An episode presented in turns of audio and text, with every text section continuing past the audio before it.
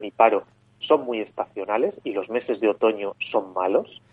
Y por otro lado, que si tenemos un nuevo rebrote, una nueva oleada de la crisis, pues veremos empeorar esta tendencia que de momento está siendo muy positiva. Con eso nos quedamos. Valentín Bote, director de Randstad Research. Muchísimas gracias.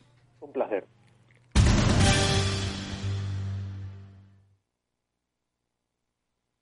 Valor Salud. La actualidad de la salud en primer plano.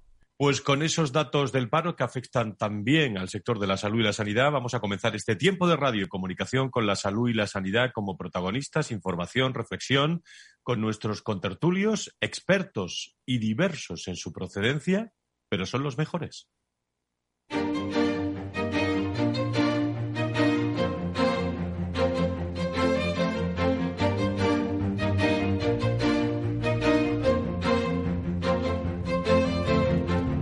Valor Salud es un espacio de actualidad de la salud con todos sus protagonistas, personas y empresas. Con Francisco García Cabello. ¿Qué tal? ¿Cómo están? Muy buenos días, espero que todo bien. Por primera vez en 10 semanas ha vuelto a subir los contagios del coronavirus a nivel mundial, ¿eh? en todo el mundo y la Organización Mundial de la Salud ha advertido de que Europa podría vivir una nueva ola de COVID-19 en otoño si no se mantienen las medidas sanitarias y las precauciones individuales. ¿Es un cambio de tendencia? A ver qué nos dice la ministra Carolina Darias. Durante la última semana ha habido un cambio de tendencia. Llevábamos semanas consecutivas en descenso, lento pero continuado, y sin embargo en la última semana se ha producido un cambio de esta tendencia con un incremento de la incidencia acumulada a 14 días, pasando de los 92 casos en la semana anterior a los 117 en el día de hoy. Declaraciones que hizo en las últimas horas de, de ayer una Organización Mundial de la Salud que considera que, como digo, se están dando las tres condiciones necesarias para que haya una nueva ola, nuevas variantes, en especial la Delta, que hablaremos luego, el déficit en vacunación y un, a pesar de que se está vacunando mucho, y un contacto social creciente. Desde Europa, la voz de Han Kluge, director de la Organización Mundial de la Salud en Europa. Hablan de que se están dando las tres condiciones para una nueva ola de exceso de hospitalizaciones y muertes ante el otoño, nuevas variantes, déficit, aumento de mezcla social. Habrá una nueva ola de la región Europa a menos que sigamos siendo disciplinados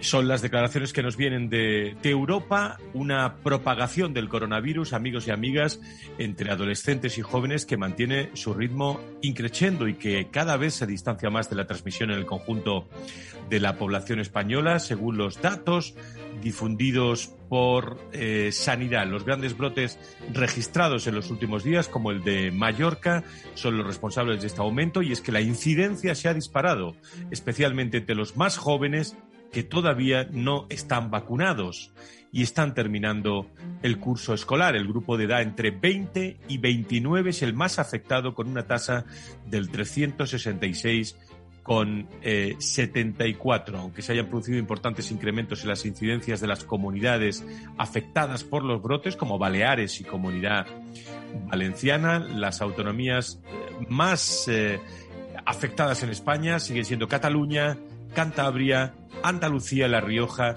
y eh, Canarias. Una estadística eh, que nos, eh, bueno, nos habla de mucha precaución, sobre todo ese 80 jóvenes peninsulares que siguen confinados en las últimas horas en Palma, tras haber dado también positivo por coronavirus en las pruebas diagnósticas durante viajes de estudios a Mallorca, según informaciones de la propia de la propia consejería. Incidencia eh, subiendo eh, y sobre todo eh, desde todos los lugares de sanidad con esa incidencia acumulada que se sitúa en el 134 con 33 casos por cada 100.000 habitantes, sube 17 puntos respecto a las, a las últimas horas y hay que tener muchísima precaución en un momento en el que, como decimos, esa Agencia Europea del Medicamento ha instado en las últimas horas acelerar la vacunación de los grupos vulnerables del coronavirus, en especial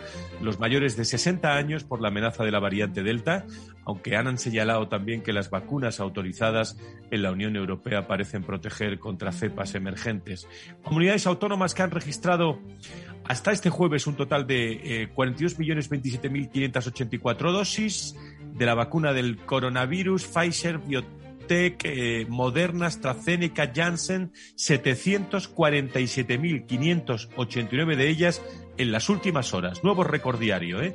Esto representa el 92,9% de las distribuidas que asciende a, y ese es el dato, 45.248 unidades. Además, un total de 17.990 personas han eh, recibido ya la pauta eh, 17 millones, perdón, recibido la pauta completa, supone el 37,9% de la población española. Ahí tienen esos datos del gobierno del 70% que quieren cumplir eh, cuando acabe el verano. Con la llegada de nuevas variantes del coronavirus y la incertidumbre sobre la permanencia, lo vamos a comentar en la tertulia de la inmunidad, algunos sectores reclaman la necesidad de reforzar con nuevas dosis de las vacunas la respuesta inmunitaria de, de todas, eh, de todas las personas. Pedro Sánchez, el, presidente del gobierno, prevé, como decíamos, que a finales de esta semana estemos a un 40% de la población esté inmunizada contra el COVID-19. Una variante Delta, que por cierto, echando una mirada internacional, detectada primero en la India, representa actualmente ya a estas horas más del 25% de los nuevos casos del coronavirus en Estados Unidos. Eh, y un eh, mensaje de esperanza también de cara al turismo. La Asociación de Líneas Aéreas ha reiterado en las últimas horas que las compañías del sector cumplen escrupulosamente con la legislación vigente y con los protocolos de seguridad establecidos por las autoridades sanitarias tanto a nivel nacional como europeo, por lo que el riesgo de contagio por coronavirus a bordo de un avión es mínimo. Mensaje de esperanza. En un día vamos a comenzar ya y nos vamos camino de esa gran tertulia sobre la salud y la, y la economía en definitiva en nuestro país, en el que se pone en marcha el certificado digital COVID que muchos de ustedes ya se habrán volcado y tienen en sus teléfonos o, lo tienen impreso eh, para, preparados para, para poder moverse eh, por el mundo con este certificado. Las 10 y 12, las 9 y 12 en las Islas Canarias, hasta las 11, Valor Salud, Salud y Sanidad.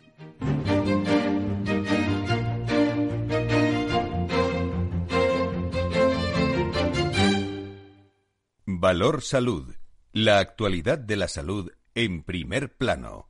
Abrimos línea con nuestros eh, contertulios hasta ahora de la mañana para ver qué, qué opinan sobre esta situación, ese contexto de, de, todos los aspectos que están ocurriendo, incidencias que van subiendo, eh, Palma de Mallorca, los jóvenes, incremento de las vacunas. Hay mucho, mucho material para comentar con Alfonso de la Lama, secretario de la patronal de la sanidad privada en España, de, de ASPE. Don Alfonso, encantado de saludarle. Muy buenos días.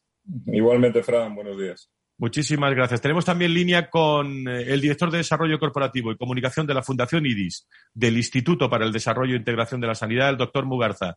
Don Fernando, muy buenos días, querido Fernando. Muy buenos días, eh, Fran, queridos compañeros. Un placer, como siempre. Muchas gracias. Eh, línea con Sevilla, con el Colegio de Médicos de Sevilla, con su presidente, el doctor Carmona, como todos los viernes. Eh, doctor Carmona, don Alfonso, muy buenos días, bienvenido. Ah, buenos días, ¿qué tal? ¿Cómo estáis todos?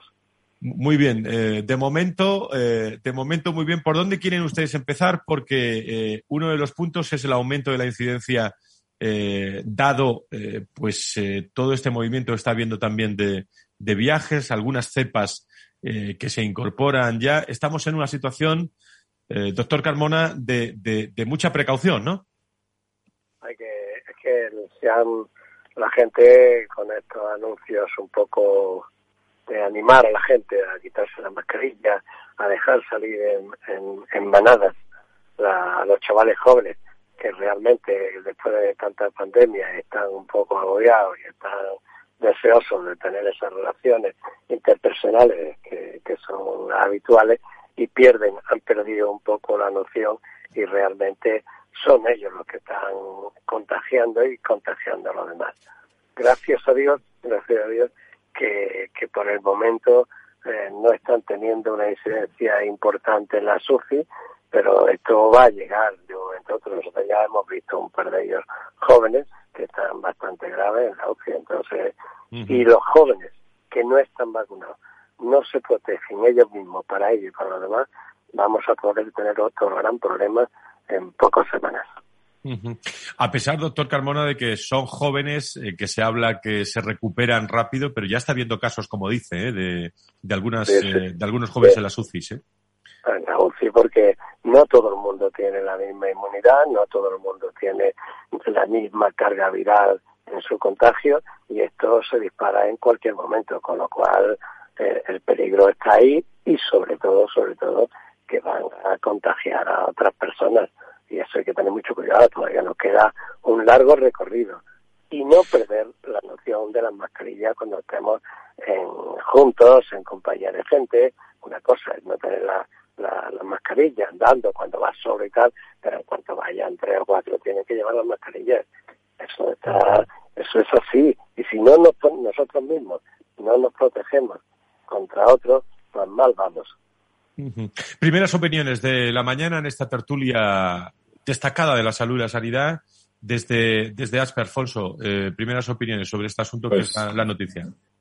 No puedo más que coincidir con el doctor Carmona, ¿no? Eh, todavía prudencia. Eh, es verdad que la vacunación avanza, pero bueno, hasta septiembre, octubre no tendremos la, tan esperada inmunidad de, la población o, inmunidad de rebaño, como se dice. Por lo tanto, hasta, hasta entonces hay que extremar las medidas de precaución. Eh, y las que siempre hemos repetido y repetiremos, ¿no? Eh, higiene, eh, distancia y, protección con mascarilla, ¿no? porque no hay que olvidar que incluso vacunados podemos contagiar. ya no solo es no, vacunados, sino también estando vacunados podemos tener el virus y podemos contagiar. Por lo tanto, hasta que no haya esa inmunidad global, hay que seguir extremando las, las precauciones. Doctor Bugarza. Sí, bueno, pues eh, indudablemente, pues totalmente de acuerdo, tanto con el, doctor Carmona como con, con, Alfonso, ¿no? La verdad es que eh, ya, ya lo comentamos en este en esta misma tertulia, ¿no? Eh, cuando se anunció a bombo y platillo el tema de la finalización, ¿no? De las mascarillas, al menos en, espacios abiertos, ¿no? Pues eso aderezado con con el comienzo de las vacaciones, el verano, el final, la finalización del, curso en las universidades y en los colegios, etcétera, etcétera, pues claro, pues eh, quizá ha habido una sensación, ¿no? De que el virus, pues, eh, estaba controlado y de que el virus estaba más o menos, pues, eh, bueno, pues que lo habíamos doblegado, ¿no? Cuando no es la realidad. La realidad es que el virus continúa con nosotros. La realidad es que, como bien decía Alfonso, efectivamente tenemos que seguir manteniendo y reforzando todas las medidas de prevención, que en este momento sigue siendo una vacuna extraordinaria para el coronavirus, siempre lo ha sido, y conjuntamente con ello la vacunación, continuar con la vacunación masiva. Ayer, por lo visto, se, bueno, se inyectaron más de 700.000 vacunas, por lo visto, en un solo día, cosa que es un, hito, quiero decir que es un hecho muy relevante, ¿no?, por parte de las comunidades autónomas, desde luego. Pero lo que sí que es cierto también es que hay un tema de comunicación muy importante, ¿no?, desde mi punto de vista. La comunicación tiene que ser mucho más estricta y específica, ¿no? Avisando, avisando de una forma contundente, pues de, de los problemas que pueden tener también las personas jóvenes que no están exentas del contagio y que tampoco están exentas de la gravedad y que tampoco están exentas de poder ingresar en una unidad de cuidados intensivos, ¿no? Y tener unas consecuencias que pueden ser incluso fatales, ¿no? Y desde ese punto de vista yo creo que la comunicación es fundamental, tanto desde las administraciones públicas como a través de, lógicamente, los propios medios de comunicación, como muy importante los expertos, por favor, los grandes expertos que tiene nuestro país en temas de vacunación, de prevención primaria, de prevención secundaria, en definitiva, epidemiólogos y preventivistas, eh, creo que tienen que tienen una tarea ardua en este momento, pues porque empezamos a ver otra vez el repunte en, en, los casos, en la incidencia y, hombre, eh, ya no solamente los jóvenes, sino que además eh, los jóvenes lo van extendiendo, pues lógicamente a sus entornos familiares, ¿no? Y volvemos otra vez a tener un problema, pues que esperemos que no sea que no sea serio, ¿no? Pero vamos, de entrada los hospitales ahí están y bueno, pues aunque aunque lo que comentabais, ¿no? Que en el caso de los jóvenes, bueno, pues el tema el tema de los síntomas leves, no, no, cuidado, cuidado. Los jóvenes pueden tener síntomas muy graves, los, jóvenes pueden ingresar en las unidades de cuidados intensivos y más de un joven se nos ha marchado. Entonces, por favor, eh, yo creo que hay que apelar precisamente a esa, a esa eh, eh, rigidez, bueno, más que, ese concepto estricto de la comunicación. Eh, rigurosa, objetiva, veraz, ágil y, en este momento puntual que estamos pasando con más incidencia y con más énfasis. Son 747.589 las eh, últimas eh, dosis en las últimas 24 horas, sumando Pfizer, BioNTech, AstraZeneca, Janssen y, Moderna, en un momento en el que se vuelve también a esta preocupación desde el punto de vista médico eh, doctor eh, Carmona, además de la, de la prevención, se da también la peculiaridad eh, de, bueno, de personas que, que, pudieran estar en una situación eh, pues, pues grave y al incrementarse los, los datos de los jóvenes, pues, pues bueno, seguimos con esas listas de espera de enfermedades graves que pueden estar afectadas por el COVID también, ¿no? Claro, claro, eso es, eso es fundamental. Yo, yo, yo abogaría, abogaría, porque yo creo que los, inmunólogos, los preventivistas están dando, están dando el do de pecho y están avisando de todo, pero esto tiene que ir apoyado por el, por el ministerio que haga una buena campaña de, de decirle a todos estos jóvenes, os acordáis de la campaña de los accidentes de, coche, cómo aquello descendió, que sea una campaña impactante que demuestren a estos, a estos jóvenes cuánto se sufre en una UCI y cuánto puede pasarle cuando entra en una UCI. Entonces, yo creo que eso es, por un lado, muy importante. Y por otro lado, hemos perdido, hemos perdido, digamos, la vergüenza con el, con el virus. Y entonces, gente que incluso se protege, como puede ser diabético, como puede ser asmático, como puede ser de nefrópatas, cardiópatas, que se protegen, chavales jóvenes que se protegen el día a día y ya son conscientes de eso, se creen que esto no, no les va a afectar y a ellos les va a afectar todavía más. Y ellos y sus amigos tienen que ser conscientes de que estas personas, todo lo que les, desequilibre de su entorno fisiopatológico, pues evidentemente van a tener un problema muchísimo mayor que aquel joven que está en plenitud de facultades, tanto inmunológicas como fisiológicas, y evidentemente a lo mejor no pasa nada. Pero aún esos, en un momento dado, en un momento dado, pueden tener una, inmunidad descendida cuando nos pasa, cuando nos sale el herpes labial, que a cualquiera nos ha salido, y eso es porque ha, habido un momento de, de, bajada de nuestra inmunidad y nos ha afectado, pues les puede pasar a cualquiera. Señores, sean conscientes que esto es un problema muy grave, que lo vamos a tener, y lo vamos a tener durante años, no ahora, y que si no, no nos ponemos todos a trabajar en ello, y, el, y el Ministerio el primero que tiene que avisar de la forma más contundente y de la forma más llamativa posible, pues será difícil que venzamos. Vamos a tener una ola detrás de otra y a, y a ver cuántos somos capaces de aguantar. Por cierto, queridos, eh, queridos contertulios, eh, esta mañana la noticia a las nueve a nivel económico global es, eh, bueno, en algunos sitios se ha hablado de reactivación de, y de consolidación en junio con una caída récord del paro de 167.000 personas, la creación de 233.000 empleos, eh, un levantamiento de las restricciones y un avance en el proceso de vacunación que han reforzado la, senda de la mejoría del mercado de trabajo. Desde el punto de vista de salud y, sanidad, ¿cuál es, sin, analizar todavía en profundidad, porque han salido hace una hora, eh, doctor Carmona, doctor Mugarza, desde la patronal, la visión que hay en cuanto al empleo, iba a decir también talento de nuestros médicos. Doctor Carmona. Mira, yo, por desgracia, tú sabes que trabajo tanto en la pública como en la privada, ya me he jubilado de la, de la pública, pero sigo en la privada y la privada ha sufrido muchísimo. Todos los médicos han sufrido, los que estaban en primera línea han sufrido tremendamente y aquellos que, que hemos estado en la segunda línea, con las consultas pues totalmente vacías.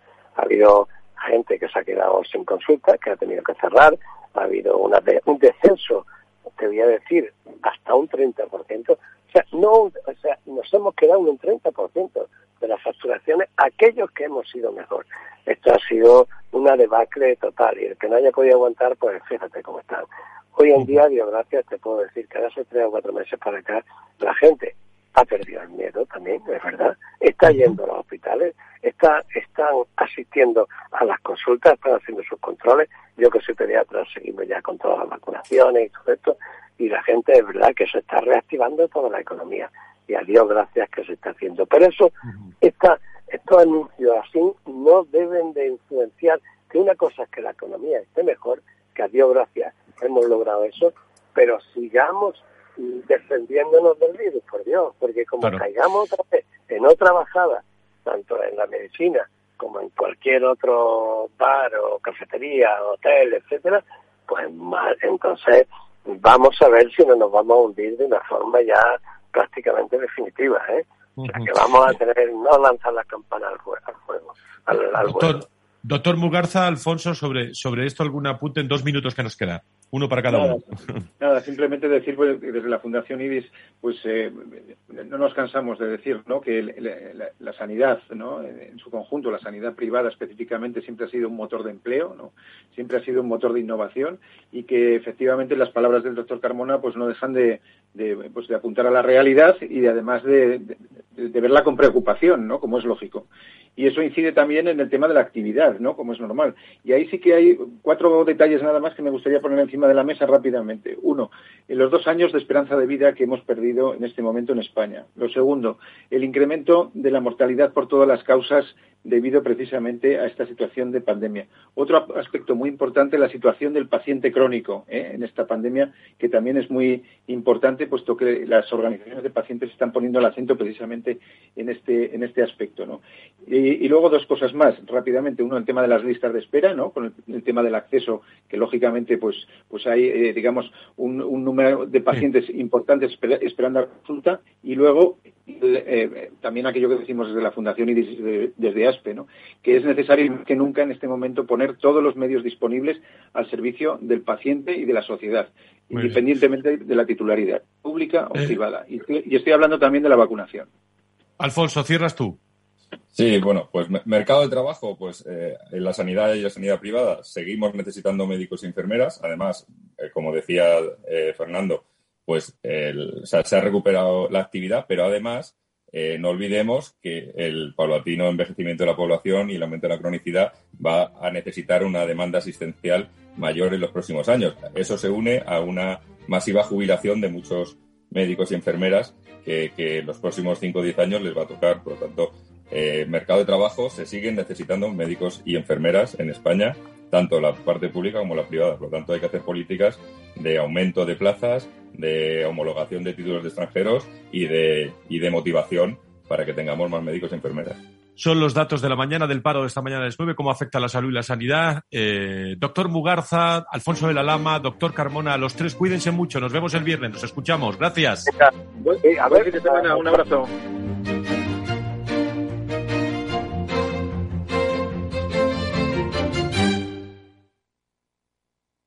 Hay ocasiones en las que más es menos. Y eso es bueno. Cuanta más gente está de vacaciones, menos tarda en aparcar. Cuanto más queda de verano, menos me duele que acabe el día. Y este verano con Renta 4 Banco, cuanto más invierto, menos comisiones pago. Y eso sí que es bueno. Entra e infórmate de las bases de la promoción en tu oficina Renta 4 más cercana o en r4.com. Renta 4 Banco, tu banco especialista en inversión. Frente a los impagos, vitamina D, la fórmula de información empresarial exclusiva de Informa para minimizar los riesgos y facilitar la toma de decisiones. Descubre Data Powered by Informa, la solución perfecta para tu negocio. Consulta al especialista en Informa.es. Tu radio en Madrid 105.7, Capital Radio. Memorízalo en tu coche. Información, análisis, previsiones, recomendaciones, todo lo que necesitas saber para tomar tus decisiones de inversión en Mercado Abierto, de 4 a 7 de la tarde con Rocío Arbiza, Capital Radio.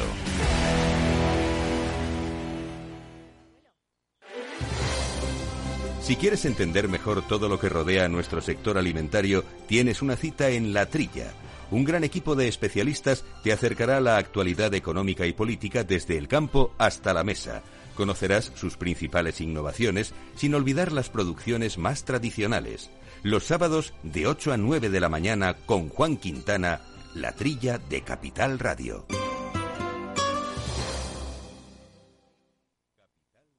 Capital Radio. Siente la economía.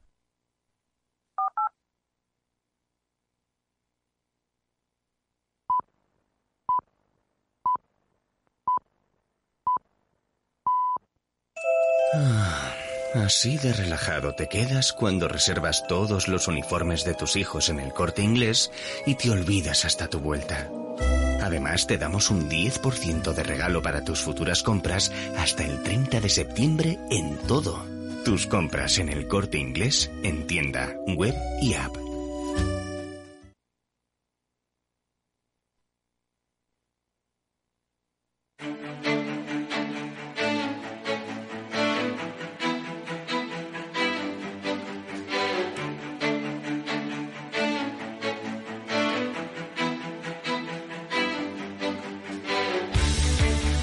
Valor Salud desde la actualidad. La salud al alza.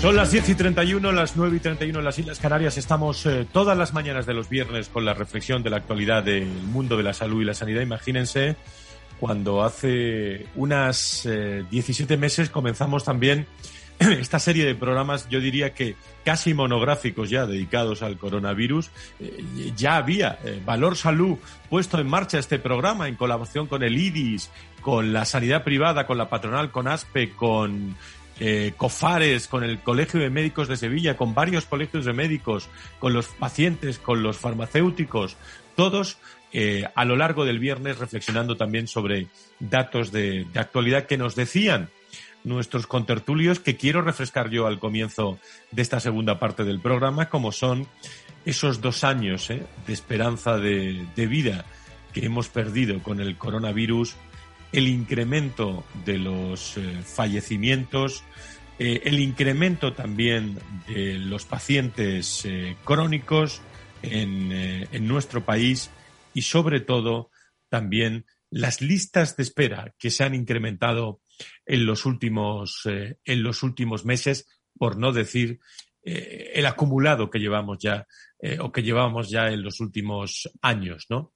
Un aspecto también interesante ha sido siempre la ciberseguridad que ha sido clave para la continuidad asistencial sanitaria. De eso ha hablado también ASPE esta, esta semana. Se puso, de se puso de manifiesto en la jornada virtual de protección de datos celebrada este, este martes eh, por la Alianza de la Sanidad Privada Española, junto a patrocinadores como Alaro Aban, Consan, quienes propiciaron un, un punto de encuentro también para abordar la seguridad de los datos del paciente, pilar básico de calidad y eh, obligatorio, diría yo, cumplimiento de, de, todo, de todo el sector. Aquí, en este programa, también hablamos mucho del sector asegurador que ha unido sus fuerzas para superar la crisis sanitaria y apuntalar también la recuperación. Un grupo de 107 aseguradoras ha lanzado en las últimas horas estar preparados para estar más seguros un programa de donaciones dotado de 28 millones de euros que se desarrollará en los próximos meses y con estos fondos está previsto bueno, pues financiar proyectos estratégicos para la recuperación y el futuro de España, una ambiciosa iniciativa, muy ambiciosa diría yo, destinada a promover la prevención, concienciación de la ciudadanía para paliar los efectos socioeconómicos y sanitarios derivados de la COVID-19 y, en suma, bueno, pues preparar a la sociedad española frente a los riesgos del, eh, del futuro. Tenemos hilo directo hasta ahora de la mañana, lo cual le agradezco 10.33, 9 y 33 en las Islas Canarias, con doña Pilar González Frutos, que es la presidenta de, de UNESPA. Eh, querida Pilar, ¿cómo estás? Muy buenos días, bienvenida. Muchísimas gracias, pues muy bien, la verdad. Muchísimas gracias por estar con nosotros. ¿En qué consiste el, programa de donaciones Estar Preparados para estar más seguros? ¿Cuál es ese objetivo que quede claro a todos nuestros oyentes, Pilar? Pues pues efectivamente mm, eh, es un programa de donaciones y de sensibilización social que se promueve desde la industria del seguro porque son las funciones básicas que el seguro proporciona.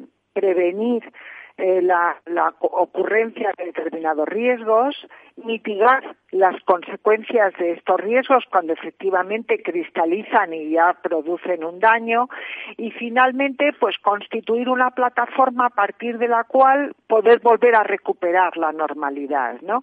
Estas son tres funciones que como decía el seguro desarrolla en su actividad ordinaria y son las tres, los tres elementos, las tres finalidades que el programa Estar Preparados persigue. Prevención y, por tanto, pues vamos a intentar ayudar en determinadas medidas que nos permitan efectivamente estar mejor preparados para una pandemia que pudiera ocurrir en el futuro, que creo que no es en absoluto descartable. Y ahí vamos a intentar ayudar a la investigación científica, también programas de educación y de reorientación laboral, pero vamos a intentar también aminorar las consecuencias de, esta pandemia mediante ayudas económicas, rehabilitación médica y atención psicológica, que mucha gente la, la, necesita, y finalmente, pues intentando impulsar la recuperación, vamos a ver si ayudamos algo al autoempleo, al desarrollo de nuevas tecnologías y a tratamientos sanitarios. ¿Y cómo lo hacemos? Pues buscamos instituciones que efectivamente tengan programas de trabajo enfocados en estas líneas. Y los dos primeros proyectos los hemos presentado esta semana y han consistido en una donación de 7 millones de euros al Consejo Superior de Investigaciones Científicas, precisamente para colaborar en proyectos de investigación que tienen una relación directísima con, con COVID-19 entre otros, por ejemplo, los programas de generación de vacunas españolas, y en paralelo hemos hecho otra donación de 3,8 millones de euros a Cruz Roja Española para programas que tienen que ver con la inserción, la educación y la ayuda psicológica a personas que han quedado efectivamente muy dañadas y con un elevado nivel de vulnerabilidad. Doña Pilar, ¿cuántas aseguradoras forman parte de esta, de esta iniciativa y, y, para qué entidades y proyectos también va destinado? Ha dicho Cruz Roja, pero ¿cuáles son los retos futuros? Pues eh, la, la, iniciativa eh, está impulsada por 107 compañías de seguros que operan en nuestro país. eh, está dotada con 28 millones de euros y hemos iniciado el, proyecto con estas dos donaciones a las que me acabo de referir. Consejo Superior de Investigaciones Científicas, 7 millones, el Cruz Roja, 3,8 y como puede imaginar todavía queda dinero. Eh, iremos analizando eh, futuros proyectos y los vamos a comunicar tan pronto como, como tomemos decisión con ellos, pero siempre van a seguir estas dos líneas básicas. Investigación científica por una parte y por otra intentar hacer ayuda social, colaborar para mitigar a aquellos que están en este momento siendo más vulnerables. Muy bien, pues es una noticia muy interesante. Quiero aprovechar que está doña Pilar González Frutos, presidenta de UNESPA. Han salido los datos del paro esta mañana, lo hemos analizado en la tertulia hace un rato a nivel salud y, sanidad. Bueno, ligeramente eh, eh, algo mejores, pero mm, fruto de, que ya no estamos en estado de alarma, eh, que las cosas van mucho mejor en la vacunación pero eh, ni, mucho menos hay que lanzar las campanas al vuelo, ¿no, doña Pilar? Nos esperan meses muy duros y especialmente en el sector asegurador, ¿no? Precisamente esa es la tercera finalidad que, esta campaña persigue, la concienciación. Si en un momento es importante estar concienciados es precisamente ahora, cuando las cosas empiezan a ir mejor, porque ahora es cuando tenemos tal vez la tendencia natural a mm, bajar un poco la guardia y ahí es importantísimo seguir advirtiendo que el virus continúa aquí que, esto no es ninguna broma y que todos tenemos que hacer lo posible a nivel individual por mantener activa esa vigilancia porque va a ser la manera mejor de ponerle coto a este a este maldito virus que tantos problemas nos ha generado. Muy bien, pues 107 aseguradas, aseguradoras se han puesto de acuerdo para la donación de esos 28 millones eh, de euros. Una buena iniciativa que hemos destacado en este programa de salud, de, economía también y donde tocamos muchos aspectos también de seguridad. Eh, doña Pilar González Frutos, presidenta de UNESPA, eh, celebro que esté muy bien y buen fin de semana y muchas gracias. ¿eh? Pues muchas gracias a ustedes. Un placer. Gracias.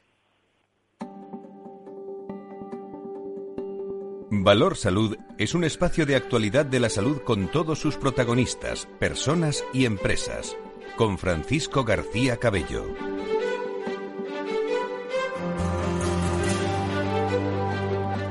Aquí en este programa hemos hablado muchas veces, amigos y amigas, de la obesidad que está aumentando de manera alarmante a nivel global y es ya considerada el segundo factor de riesgo de muertes por COVID-19.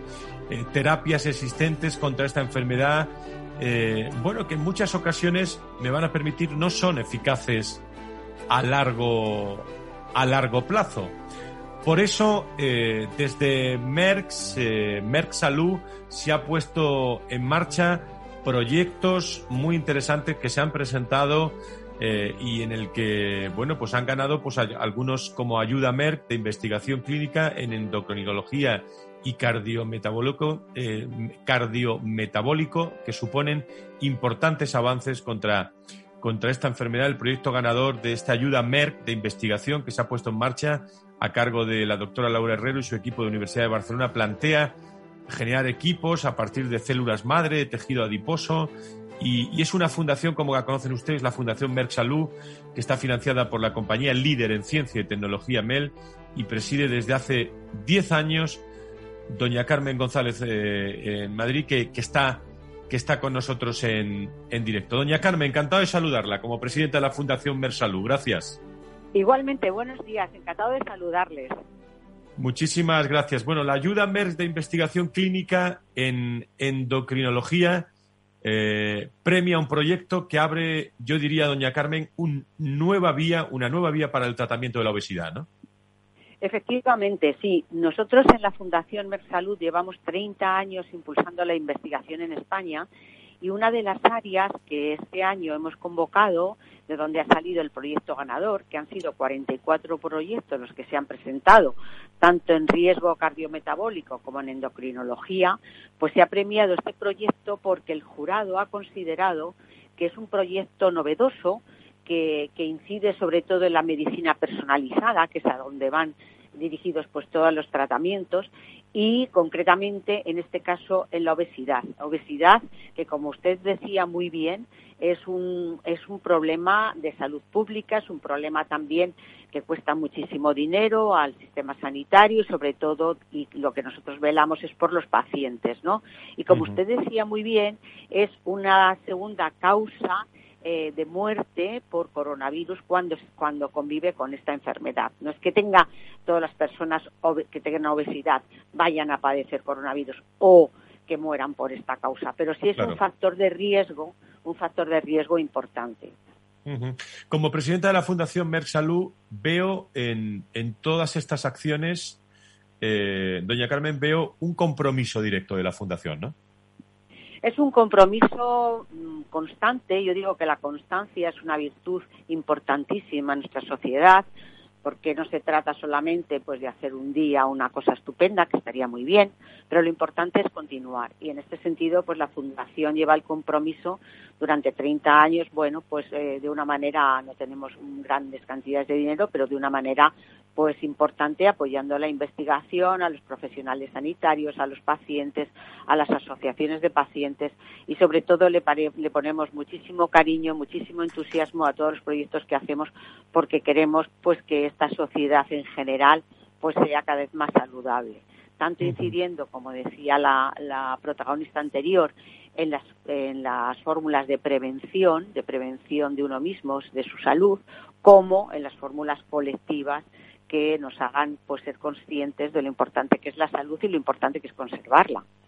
Fíjese que eh, un último apunte eh, a la presidenta de la Fundación Merck. Eh, la tertulia ha salido, luego lo recordamos, cómo este COVID-19 ha atacado o nos ha atacado tan fuerte que nos ha quitado dos años de esperanza de vida, muchísimas muertes, incremento de la cronicidad y, también pues las listas de espera que tanto, tanto hemos hablado. La pandemia de la, de la obesidad supone también, doña Carmen, eh, una disminución ¿no? en esa esperanza de vida y sobre todo elevados costes sanitarios, como bien ha mencionado, pero quiero matizar esto.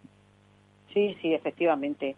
Efectivamente, eh, sobre todo es preocupante pues el aumento de la obesidad de los niños, lo que hay que pues tomarlo muy muy muy en cuenta porque verdaderamente es donde se puede incidir más fácilmente cuando eh, cuando los niños pues eso son pequeños y vemos ya que tienen una tendencia entonces, eh, efectivamente, es una pandemia también, la obesidad.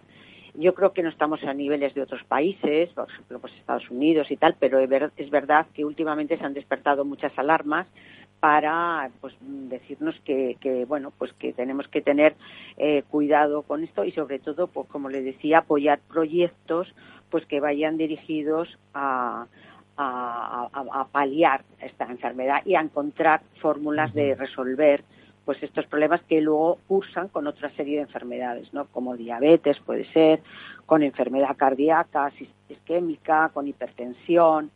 Y bueno, pues por ejemplo, desde la Sociedad Española de Endocrinología y Nutrición, pues advierten de estos problemas. De hecho, hay un grupo de trabajo eh, específico para estudiar el problema de la obesidad. Y yo creo que, bueno, pues entre, entre todos, pues tenemos que concienciarnos, y luego pues encontrar desde luego remedios para, para esta enfermedad.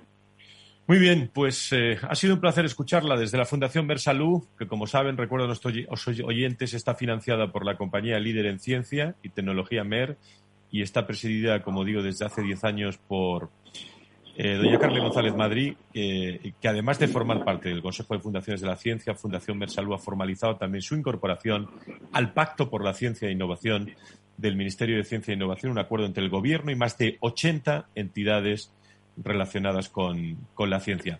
Doña Carmen, le agradezco mucho su testimonio esta mañana. Muchísimas gracias. Muchísimas gracias a ustedes. Muchísimas gracias por hacer estos programas de difusión, difusión de la salud. Creemos que es importantísimo llegar a la sociedad y en eso la Fundación está también muy comprometida. Así que le agradezco muchísimo, le agradezco muchísimo sus palabras, su, su programa y encantada de saludarles. Pues cuídese mucho. Muy buenos días. Muchas gracias. Buenos días. 10.47. Nos vamos a la tertulia final.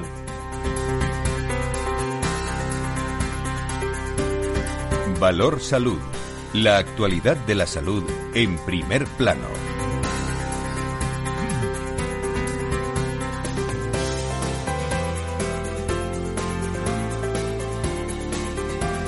Es la economía, son los datos del paro que han salido esta mañana a las 9, que afectan también al sector de la salud, la actualidad, lo que está ocurriendo, el incremento de la incidencia, los jóvenes, eh, la prevención que nos decían en la tertulia tanto Mugarza, el doctor Carmona, como Alfonso de, la Lama, la política sanitaria, las inversiones, las instituciones que están luchando también por, por esa eh, incremento, por ese incremento de los contenidos también y de sensibilización y de compromiso con la salud y nosotros, queridos amigos, que lo que hacemos es ser canal transmisor de, todo, de todo eso. Que como saben, acabamos siempre con la tertulia con Antonio Burgueño, director del proyecto Venturi, y con José Ignacio Nieto, experto en políticas sanitarias y el consejero de salud de La Rioja. Los dos los tienen ustedes en línea también y un servidor a esta hora de la mañana. ¿Cómo están, queridos, queridos amigos? Muy buenos días. Buenos días. Buenos días, pues eh, muy bien, una semana más aquí compartiendo este ratito y hasta viéndonos. Es una, es una maravilla esto, en fin, nos vamos normalizando, ¿no? A distancia y en persona también, poco a poco, con cuidado, con cuidado. ¿Qué quieren ustedes destacar en el comienzo de... Llevamos un programa muy activo en cuanto a política sanitaria y, y, y bueno, y parece, parece, ¿eh? Que se está incrementando la vacunación. Desde la Organización Mundial de la Salud prevén ¿eh? Eh, y nos avisan ¿eh? de que tengamos mucho cuidado con posibles cepas que, que, puedan venir. ¿Cuál es vuestra, iba a decir previsión, es imposible hacer una previsión. Pero sí, cuál, pues vuestra opinión de lo que está ocurriendo.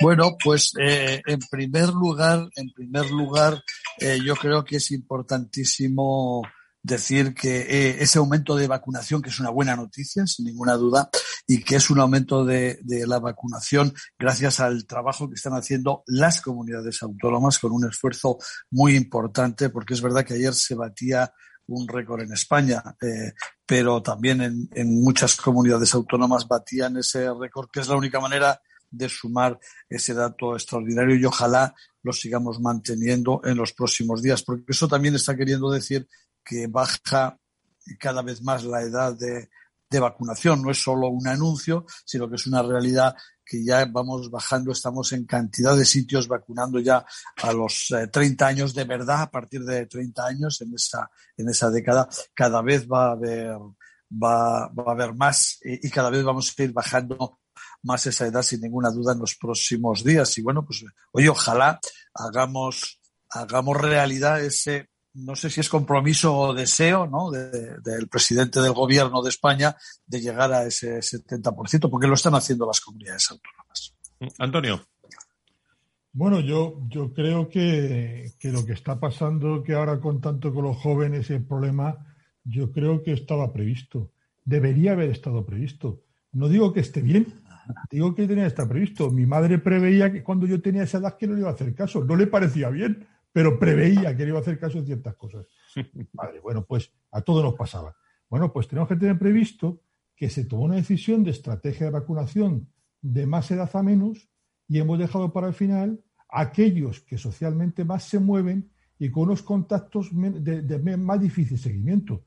No digo que esté mal hecho, digo que se podía prever que una vez que habrá apertura, en momentos donde además finaliza el curso y aumenta los movimientos de verano, pues que va a aumentar entre ese, entre, ese, entre ese grupo social va a aumentar la, la, incidencia. ¿no?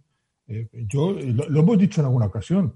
No digo que la estrategia tenga que ser otra, que a lo mejor sí, pero siendo la que es, pues esta la consecuencia, evidentemente la, prevención es fundamental en un día en que se pone en marcha el, no sé si lo tienen ya, el certificado digital COVID, eh, para, para moverse mejor, eh, con más información por todo el mundo, ¿no? Eh, sí, sí, sí, sí. Es una forma de acreditar que uno se ha vacunado. lo intentan pedir algunos que no se han vacunado y claro, no les sale porque tienes que estar vacunado, es la primera condición. Y también para las pruebas de, de COVID determinadas pruebas que salen. Es una, es una buena cosa. Fíjate, a mí eh, de esto lo que me, me, llama la atención y me alegra muchísimo ¿eh? Es que esto que se había empezado a hacer en algunos sitios haya conseguido generalizarse en días en pocas semanas, pero casi en días, ¿no? Luego es otra de esas cosas que, que, a veces parece imposible, que no lo vamos a poder hacer, no nos vamos a poner de acuerdo, nadie va a obedecer unas directrices o unas pautas que se dan para homogeneizar los, los certificados, para utilizar herramientas comunes. Y bueno, resulta que al final eh, eh, es eh, relativamente fácil hacerlo si hay una voluntad de hacerlo y en muchas cosas como esta es una más, esa, esa opción es, yo creo que es importante y además nos abre la vía y el camino para otras cuestiones. No lo olvidemos y no lo dejemos aparte. Estamos encontrando caminos para solucionar y para conseguir cosas que no se deben acabar con el certificado del COVID o con, iba a decir, con el COVID el día que se acabe, ojalá, pero que nos tienen, eh, no debemos olvidar esos caminos que ya hemos descubierto, que estaban ahí, y seguir utilizándolos para otras muchas cosas que nos van a mejorar, yo creo que sensiblemente la vida. Yo creo que es muy importante lo del certificado y que hay que darle la importancia que tiene, como bien está diciendo Nacho, y además la dificultad, que nos hemos acostumbrado a tener las cosas tecnológicas en la mano sin valorarlas. Y tener la capacidad de que a uno le pinchan en cualquier punto de Europa y resulta que podemos tener un certificado homogenizado a nivel europeo, todo eso es una aplicación de una tecnología brutal. Entonces yo creo que nos ha ayudado la tecnología en esta pandemia de mucho, en muchos otros momentos y de muchas otras formas, ¿no? Pero esto hay que poner en valor la importancia de poder tener un certificado unificado, el trabajo que hay detrás, de desarrollo, de puesta en marcha, etcétera, todo lo que supone. Y, me parece muy bien comentarlo en esta línea, ¿no? Muy bien, pues eh, muchos retos. Llega el verano. Eh, eh, en esta última ronda de, mensajes, antes de, marcharnos, prácticamente en dos, en dos minutos, en cuanto a los retos, la vacunación, la vacunación y esa vacunación yo creo que es el, más importante, pero estamos en unos momentos que nos pueden llegar pues, nuevas cepas, Antonio y, Nacho. Y hemos sufrido mucho ya todos. ¿Cómo vamos a, recibir a estas nuevas cepas? ¿Cuál es vuestra, vuestra visión? Porque las vamos a tener, las vamos a tener es una realidad eh, y, yo creo que estamos mucho más preparados, ¿no? La salud y la sanidad están mucho más preparados que hace 16 meses. Sí, y la sociedad también, porque yo creo que, bueno, se hace mucho hincapié en las mascarillas, yo creo que son muy importantes, pero evidentemente se hace poco hincapié, poco se habla de la higiene de manos que es importantísimo, una higiene de mano continua, utilizar los geles alcohólicos, ¿no? Entonces yo creo que sí, que tenemos, estamos cada vez más preparados. Yo creo que hay una conciencia social brutal. Eh, hay excepciones como en todo, en un colectivo, pero estamos mucho más preparados y ser conscientes de que esto no va a desaparecer. El COVID va a tardar. Mientras que haya COVID en el mundo y nos viajemos por el mundo, hay que tener prudencia. Ni 70 ni 80%. Hay que seguir teniendo mucha prudencia y, y gracias a Dios pues se va tratando mejor y no, y no la situación del año pasado, pero mensajes triunfalistas tampoco caben, yo creo. Nacho.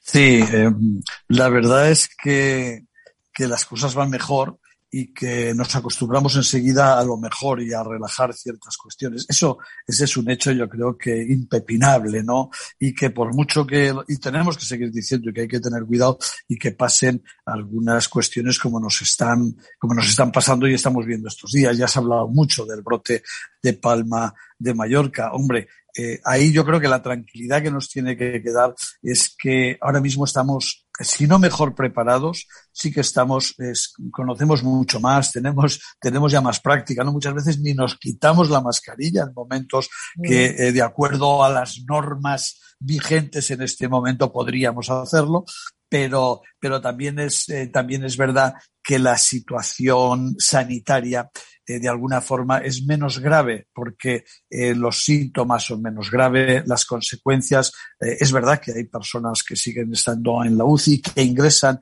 en la UCI, pero eso también nos da un poco de respiro a la hora de enfrentarnos y de plantearnos al momento actual y al momento del verano. Claro que como se nos vaya a la cabeza, las vamos a pasar canutas, eso también es cierto. el, resto, el resto de patologías siguen siguen teniendo problemas para ser resueltas. Hay que tener mucho cuidado de que el sistema que está mejor ahora empieza a respirar un poquito, no, no volver a colapsarlo. Muy bien, pues queridos, eh, queridos amigos, eh, querido Nacho, querido Antonio, les veo muy bien a ustedes y les espero el próximo viernes para, para más reflexión si cabe. Muchísimas, muchísimas gracias. A ver si les gusta esto que, que les pongo para, para acabar que habla de, de, lo bueno, de lo bueno que nos cuenta Soraya y Bombay. positivo, no va a gustar seguro.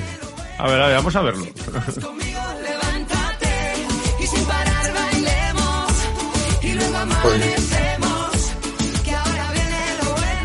No me digan ustedes que no les pongo ánimo al fin de semana, ¿eh, Nacho o Antonio? Sí, sí, da, ganas de, da ganas de coger el ritmo, que bueno, mal no nos vendrá tampoco, mal no nos vendrá. Así que mucho ánimo, mucho ritmo. Ustedes no lo han perdido nunca. Gracias, ¿eh? Por estar, También es verdad, no le falta a usted razón.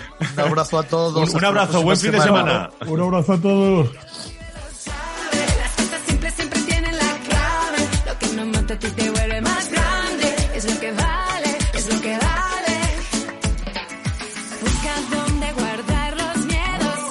Con este lo bueno de Soraya y Bombay vamos a acabar poniéndole ese tono alegre también al fin de semana. Mucha precaución, eh, cuídense mucho. Gracias a todo el equipo, Ariad Martín, gracias a Félix Franco, gracias a todos los asesores el viernes. Más salud y sanidad, contado de otra forma, aquí en la radio, en Capital Radio. Buen fin de semana, adiós.